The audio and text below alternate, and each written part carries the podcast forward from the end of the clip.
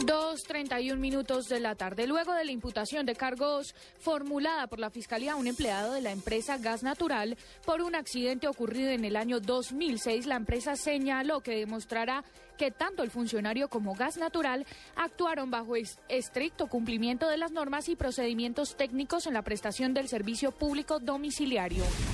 La ministra de Justicia, Ruth Estela Correa, negó que se haya contemplado en algún momento la excarcelación de condenados que sean mayores de 65 años. Según Correa, la propuesta no fue votada por el gobierno porque este no la aprobó. Según la encuesta de opinión industrial conjunta de la ANDI para el mes de abril, el sector de exportaciones cayó un 7,3%. Esto se da principalmente por problemas asociados a la competencia y las materias primas. Y un fuerte sismo de 5,6 grados en la escala de Richter sacudió la ciudad de Lima y Callao. La defensa civil informó que hasta el momento no hay víctimas reportadas, pero brigadas recorren el puerto del Callao, vecino a Lima, donde el sismo mostró una intensidad de 3 y 4 grados.